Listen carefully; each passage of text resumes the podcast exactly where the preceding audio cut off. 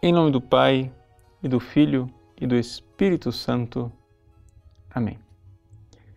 Meus queridos irmãos e irmãs, Jesus, na última ceia, nos fala da necessidade de nossa oração, de nossos pedidos. No contexto desse evangelho, o, o, autor que escreve o evangelho em grego, ele joga um pouco com o sentido das palavras. E é por isso que é tão difícil a gente penetrar realmente o que esse evangelho está dizendo. Por quê? Porque a palavra pedir em grego significa também perguntar. Então, é claro, os apóstolos estão ali fazendo uma saraivada de perguntas né, em Jesus. Estão perguntando, mostra-nos o Pai, eh, Senhor, para onde vais? E etc, etc. Cheios de interrogações, porque Jesus, de repente, está falando a eles, sim, intimamente, mas está falando de uma forma meio enigmática, porque eles não sabem realmente do que é que Jesus está falando, porque não receberam ainda o Espírito de verdade. Então, na realidade, esse evangelho ele pode ser lido em dois planos diferentes. Entre uma oração de pedido de intercessão e também um sentido de pergunta e de interrogação. Por quê?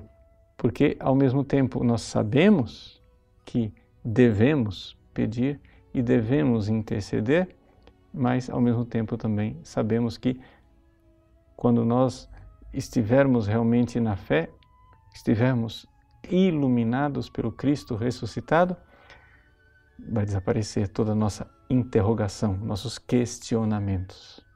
Né? Então, é essa a realidade um pouco que torna esse evangelho meio difícil de ser decifrado, porque o autor ali é, está jogando com as palavras.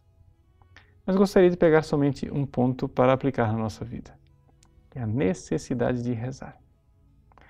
Quando Jesus esteve com a samaritana no poço de Sicar, ele disse: Se conhecesses o dom de Deus, e quem é aquele que te pede de beber, tu mesma pedirias a ele água viva. E ao comentar essa passagem, Santo Tomás nos lembra que para a verdadeira justificação do adulto é necessário pedir. É necessário que nós façamos um pedido para entrar nesta vida divina. E aqui a necessidade da vida de oração. Ou seja, para que realmente nós progridamos na vida espiritual, nós precisamos pedir. É claro que Jesus é eternamente nosso intercessor junto de Deus. Isso nos atesta claramente a primeira carta de, do próprio São João, no capítulo 2, é, a carta aos Hebreus, no capítulo 7. Jesus é nosso eterno intercessor. Mas estranhamente no Evangelho de hoje, Jesus diz: Eu não pedirei. A gente fica se perguntando o que é, que é isso que Jesus está dizendo. Precisamos aqui de uma interpretação, porque Parece que a Bíblia está se contradizendo. Mas Santo Agostinho e São João Crisóstomo tentam dar uma explicação desta passagem. Santo Agostinho diz: Veja, Jesus está aqui querendo salientar que Ele é Deus. Que nós devemos olhar para Ele não somente como intercessor, que de fato Ele é, mas devemos olhar para Ele também como Deus que atende nossas orações.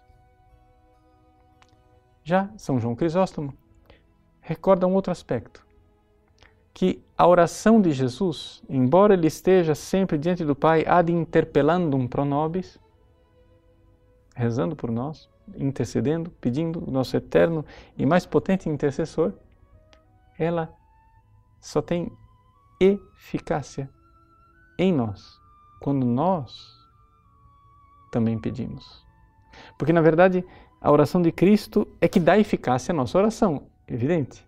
Mas ao mesmo tempo, se as nossas portas estão fechadas e se a nossa liberdade não se abre para a graça de Deus, Cristo não irá arrombar a porta. Então, aqui Jesus quer incentivar os seus apóstolos a pedir ao Pai. Então vamos pedir, vamos ouvir né, o seu pedido de que nós peçamos e assim cresceremos espiritualmente. Deus abençoe você. Em nome do Pai, do Filho e do Espírito Santo. Amém.